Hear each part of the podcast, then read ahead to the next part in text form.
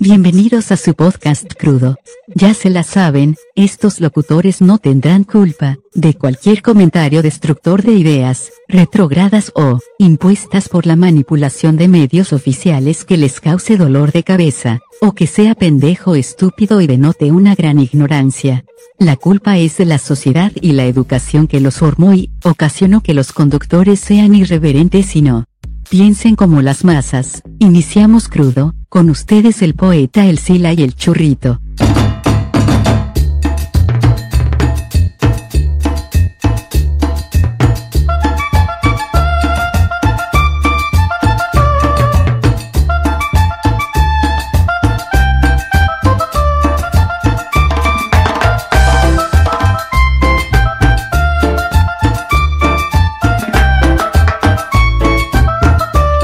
Bienvenidos a otro episodio más de su podcast favorito crudo.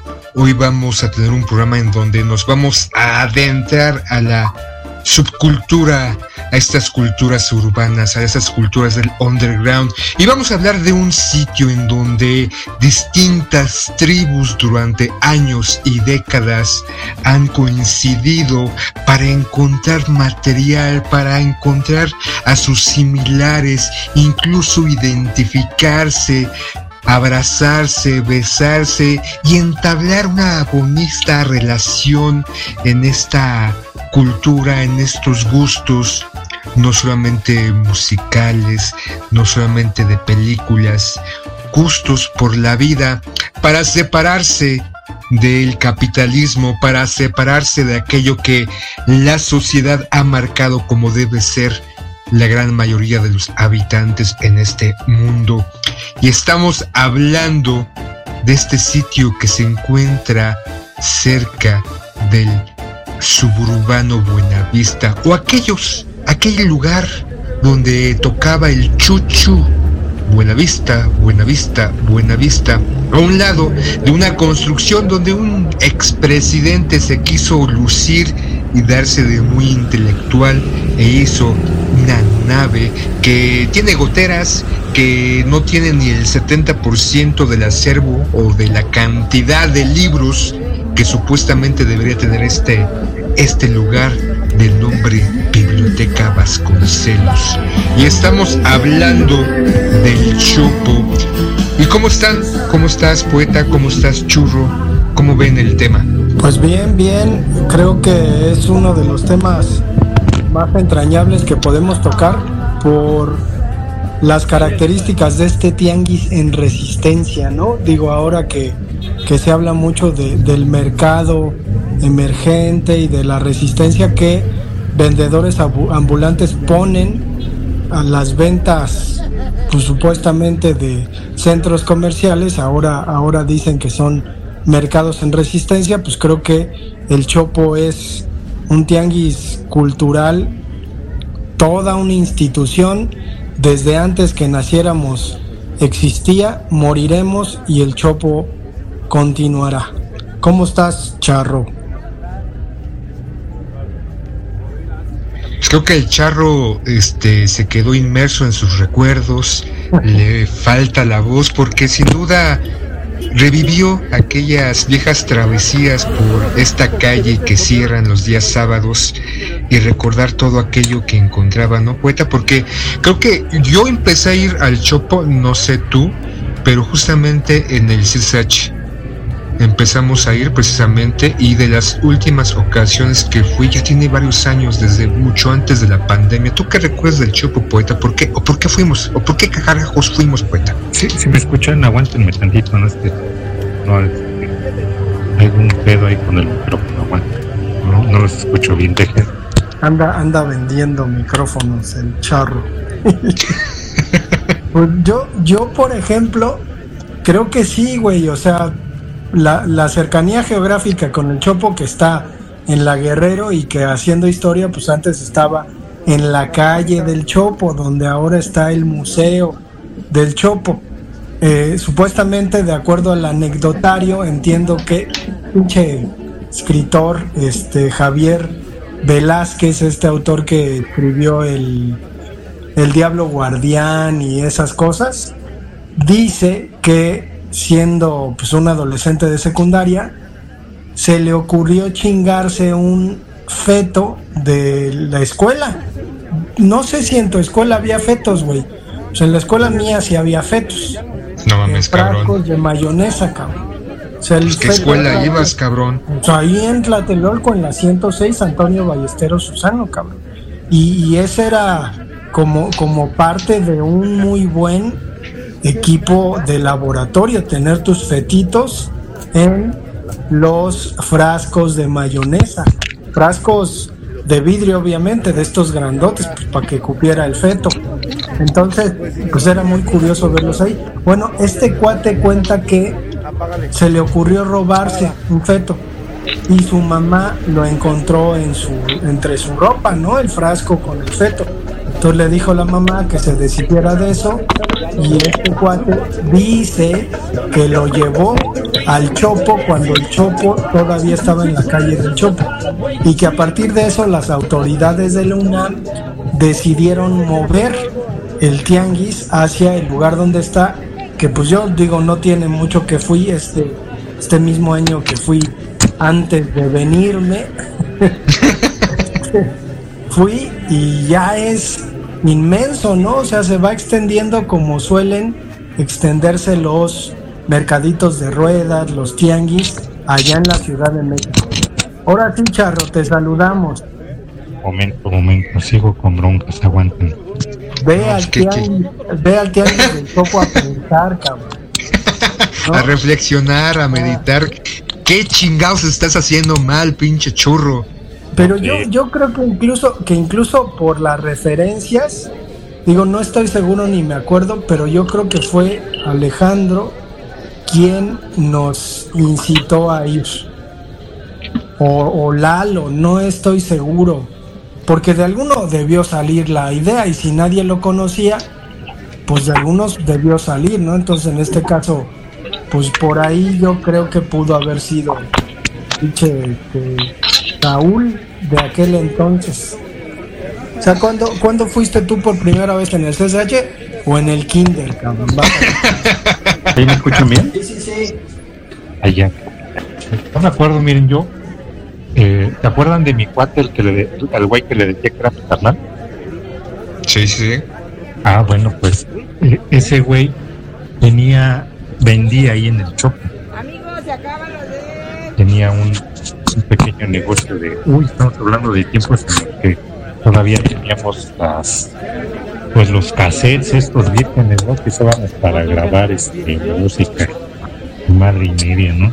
Él, él tenía ahí un, un cuate que le daba chance de vender los fines de semana y pues se lanzaba a chambear. Y ese güey era muy, eh, la neta era más, la música era muy curioso, ¿no? Hablando de que de 1990 más o menos. Yo la verdad empecé a, escuchar del Chopo por él, pero ya la curiosidad me hizo ir un par de veces y, pues eh, imagínense, ¿no? Uno morro de 10 años más o menos, 12 años, sí te estás de onda, ¿no? Pues hay que decir, ¿no? Que, por ejemplo, esta característica del Chopo era estas subculturas, estas culturas urbanas, ponquetos, darquetos, rockeros estrafalarios. Era muy curioso, por ejemplo, yo recuerdo de las primeras ocasiones en que iba ver a estos punks o estos metaleros, de repente algunos con sus cabellos todos parados, completamente rapados, una moita gigantesca, sus pantalones rotos con incrustaciones metálicas, con estas playeras alusivas a un grupo de, de su preferencia y por ejemplo ahí veías en, mayor medida, a diferencia de la actualidad que ahorita puedes ver gente tatuada hasta en el kinder, niños tatuados, pero ahí era donde se aglutinaban estas personas y muchos con tatuajes, ¿no? Malondrosos, malandrosos, uno pensaría, y que ahora en la actualidad pues puedes ver hasta en, en, en las iglesias, ¿no? A un sacerdote tatuado. Y por ejemplo lo que dices, pues, este churro, de que los cassettes vírgenes era la manera y sobre todo para aquellos podescuchas menores de 30 años que no saben ni qué putas hablamos o de qué carajos estamos hablando, allá en nuestros años mozos, en aquellos viejos tiempos en donde no existía el internet, había algo que atesorábamos, eran compartir música a través de estos rectángulos con unas cintas magnéticas donde se podía guardar música, una cantidad inmejorable de música para poder compartirla con nuestros seres queridos. ¿Ustedes se acuerdan de todo eso? ¿Tú, poeta? Pues sí, digo, eh, había la, la música, obviamente, pues todos estos objetos de, de culto, ¿no? Que, que podrían ser libros y películas.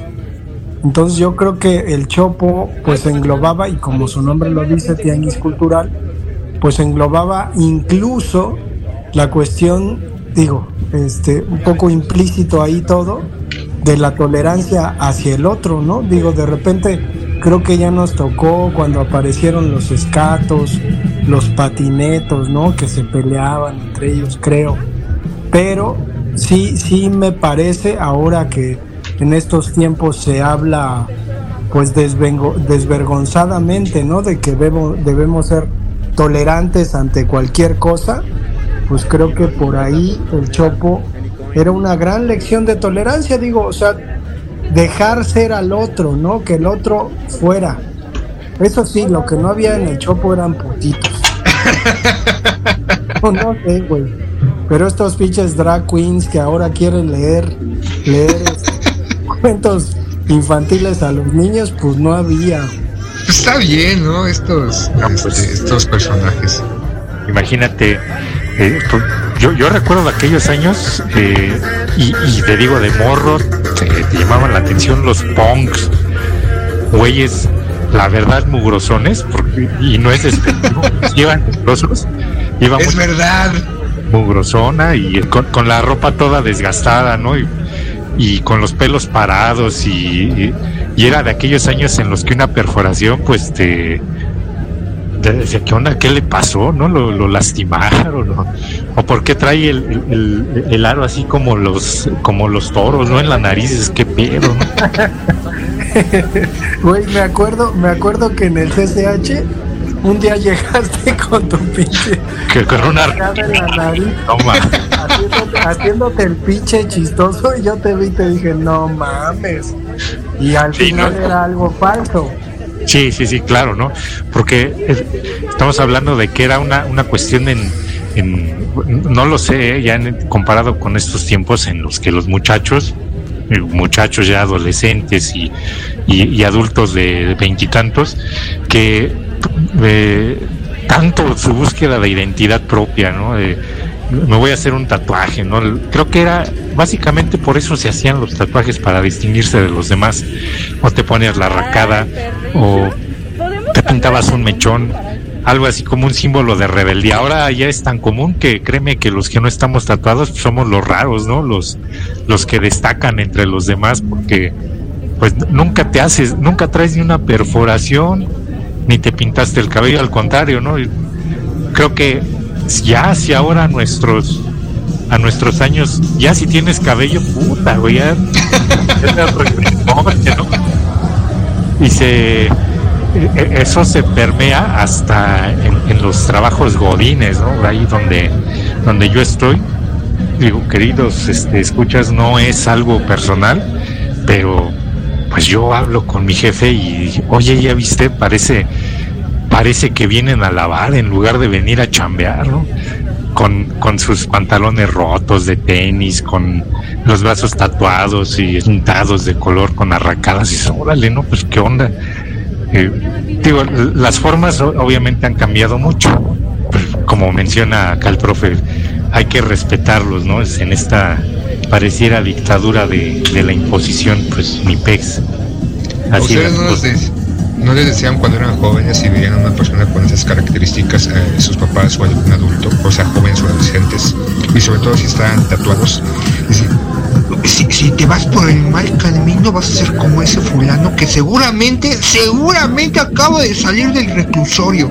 Porque se daba la interpretación, ¿no? que solamente los delincuentes eran las personas que tenían perforaciones, ajá, este, malvivientes, drogadictos, gente de, de, la pudedumbre de la sociedad, tatuajes que traían, eh, traían esas características. Y ahorita como tú dices, churro, si no traes eso, es ya no, no perteneces a esa inclusión, no perteneces a esta sociedad, porque ya todos, hasta el profe trae tatuajes, por eso se hizo el profe tatuajes, el poeta, para poder ser parte de esta sociedad, y ese puso sus pinches tatuajes, tatuajes mamelucos de palabra y poeta, y yo soy el escritor, y yo soy el, el enviado de Dios para compartir la palabra. Entonces, bueno, yo, yo creo que también se debe exaltar, si hablamos del Chopo, este concepto de contracultura que José Agustín, pues en uno de sus libros va tratando como de esclarecer. Digo, de repente en México, y creo que, creo que sí nos toca la cuestión de ser unos, nos tocó ser unos adolescentes que, que intentaban pues pertenecer a una sociedad de otro modo, ¿no? De otra manera, no tan, no tan alienados, me parece, digo, quizás también el CCH hizo algo de eso, pero por ejemplo, creo que, que había incluso cierta sustancia en cada una de estas expresiones, no sé, los pinches ponquetos pues, usan, usan botas de obreros, ¿no? Y están a favor de los obreros y escuchan punk italiano y les late un montón y todo este asunto. Entonces creo que, creo que sí había cierto sustento ideológico en cuanto a lo político que, que llegar a encontrar pues en los puestos del, del Chopo de Lenin, libros de Trotsky, libros de Marx, El Capital, por ejemplo, ¿no? se, difundía también otra, esta otra versión de, de un gobierno, ¿no? Que además era represor, de repente, pues mucha gente de la UNAM estaba metida en el chopo y entonces había este, este discurso, ¿no? Contestatario, de rebeldía, que creo que pues logramos entrever ahí más o menos. También creo que ha cambiado bastante, ¿eh? porque la última que fui ya es así como un mar de venta y caben también todos, ¿no? Digo, yo no tengo pedos con las feministas o las las este, nenis, ¿no? Que, venden, pero... Ah, no, pues aquí en el programa pareciera que sí. Bueno, ya no, si la ya cambié, chingada madre. Pero tienes razón, fíjate, esa parte que hablas de la contracultura y de de ser una especie de contrapeso, sobre todo en la época en la que eres adolescente y, tienes esa inquietud. E, y evidentemente ha cambiado mucho. Yo personalmente creo que era más, eh, tenían más fundamentos antes las generaciones. Eh, eh, era, era para que tú pudieras entender la cultura o, la, la, onda esta de los punks, por lo menos esos güeyes sí leían, cabrón. Por lo menos sí leían. Hablabas con ellos y dices, no, pues este güey sí, sí tiene argumentos y te debate. Ahora con la, época de la información y del internet, pues obviamente lo, bajas de un libro, de, una página, no de un blog. Ves, no sé, a un, a un youtuber y pues pareciera que ya tienes todas las, las herramientas para, para subirte a un debate, siendo que no es tan, tan sencillo, ¿no? Pareciera más bien que ahorita es una, una época de repetición de ideas eh, cada vez más, más erosionadas, como teléfono descompuesto. Entonces sí, sí tienes razón en ese aspecto, ¿no? Eh, siempre ha existido esa parte, la búsqueda de oportunidades de, aquellos tiempos de, de, los chavillos que eran ponquetos. Ahora yo me acuerdo mucho de algunos que habían en el CCH, pues sí los veías y dices, ay, me va a romper mi madre, ¿no? Pero pues era, era su forma de ser, de expresarse y, y, en el fondo pues eran buenas bestias, ¿no?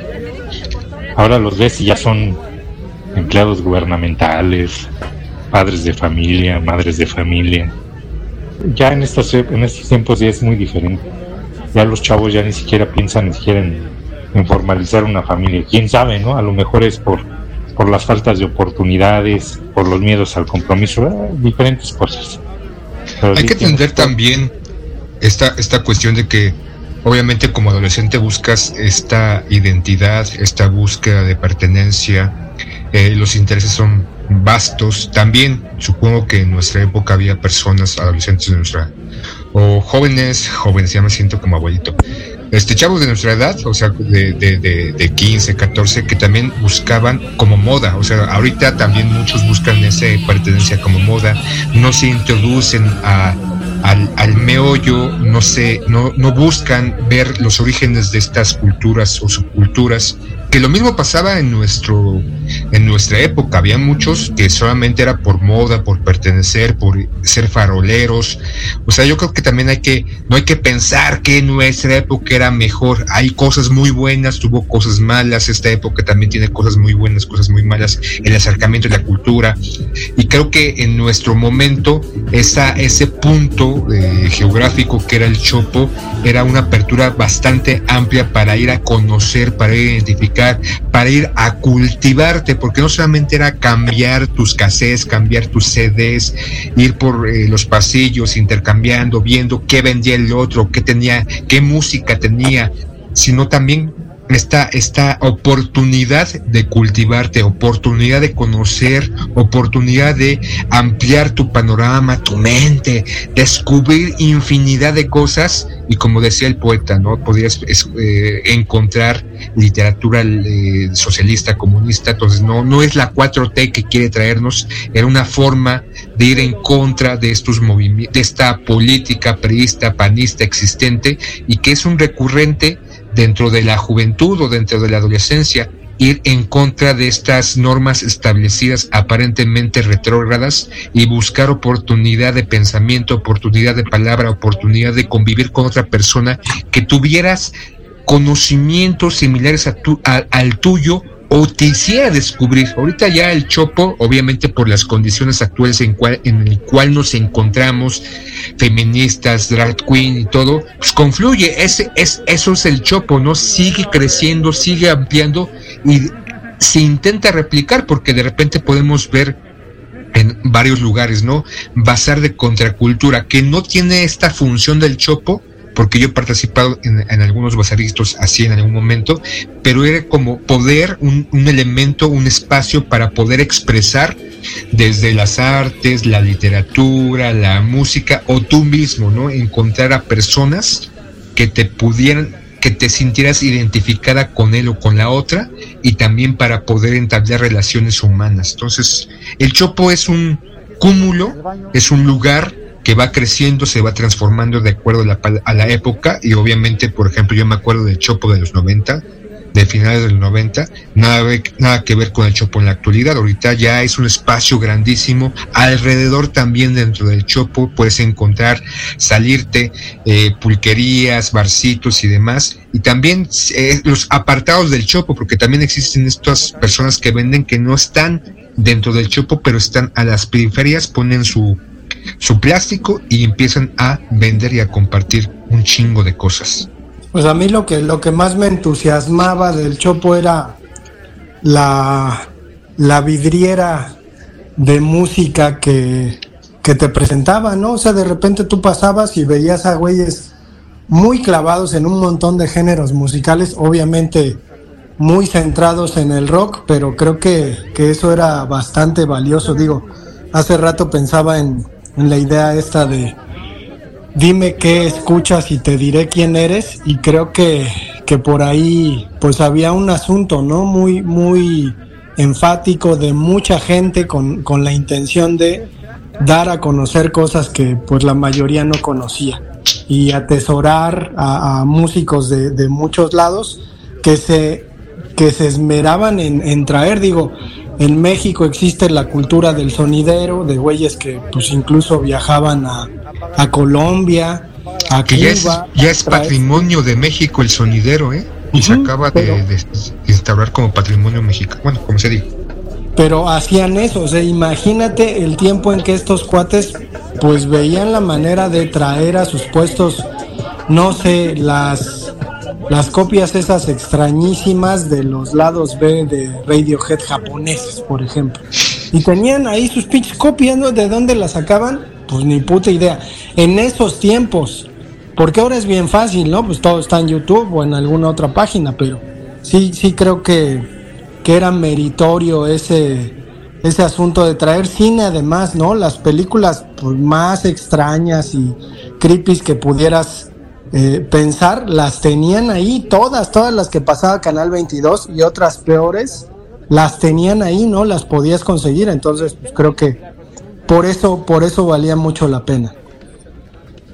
Pues ya vamos concluyendo algo más que quieran decir este churro, algún anecdotario, algo que hubieran descubierto en el Chopo en sus travesías, algo que les hizo decir, ah, no mames, ¿cómo no me di cuenta de esto antes? Pues hay que ir a los pulques, ¿no? Ahí el chopo. Aparte de los pulques. Es muy sui generis porque los sábados te puedes encontrar a esta hora al ponqueto en la banquita, al trabajador de sabritas y a un godín. sí. Sí, así, todos chupando tranquilos, ¿eh? Los pulques es un espacio realmente muy abierto, cabrón. O sea, tienes razón. O sea, no importa si eres de lo que seas, la cantidad de dinero que ganes, ni la, la cantidad de conocimiento que hayas adquirido oficial, o sea, licenciatura, maestría, doctorado y postdoctorado.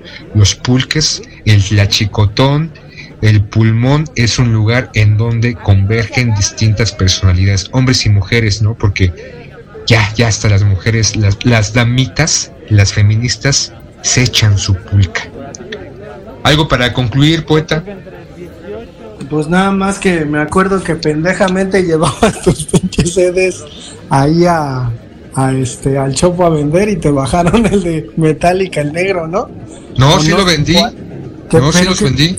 Pinche 20 pesos o alguna pendejada así. No me acuerdo en cuánto, pero este yo fui a vender yo fui a vender un par de sedes al Chopo con lo que pagué uno de mis sabatinos en el CCH. Con eso junté para un sabatino. Mira nada más, Metallica te dio te dio oportunidad de terminar tus estudios. El negro de Metallica. A huevo. Bien, pues. Pues ya vámonos, vayan despidiendo, digan adiós a todo el mundo que nos escucha y vayan al Chopo. Y de saliendo del Chopo a los pulques, hay unas cuatro cuadras, cinco cuadras, no sé cómo se llama el lugar. En la Malquerida. La Malquerida. Y si no, pues este, más adelante hay un cantina, si no quieren unos cafecitos, hay un chingo de cosas. Entonces, vámonos, vámonos al chopo. Muy bien, ya empezó la vibración positiva. Ok, venimos acompañados de muy buenas bandas. Ya pasaron dos. Somos, no, pasaron tres, como la cuarta, vienen más. Resistan, que vienen cosas buenas. Les traemos, bueno, pues, mensaje positivo consciente y música para mover los pies, que es lo más importante. Esta rola sonó ya hace cuatro años aquí. Tenemos la gran fortuna de ser nuestra segunda vez en el Chopo. Y esta rola sonó aquí hace cuatro años. Es tributo a Pachamama, Madre Tierra. Si crece de la tierra, no tiene por qué ser ilegal.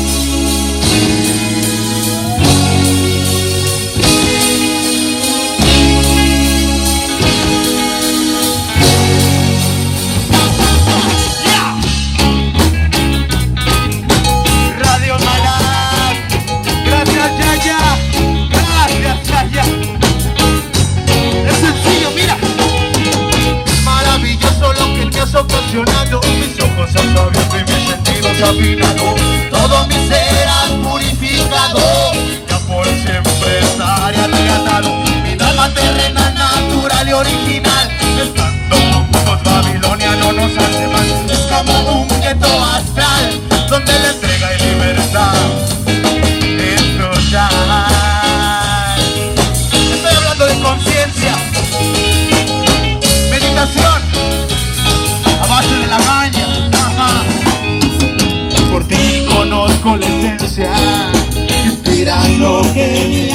alma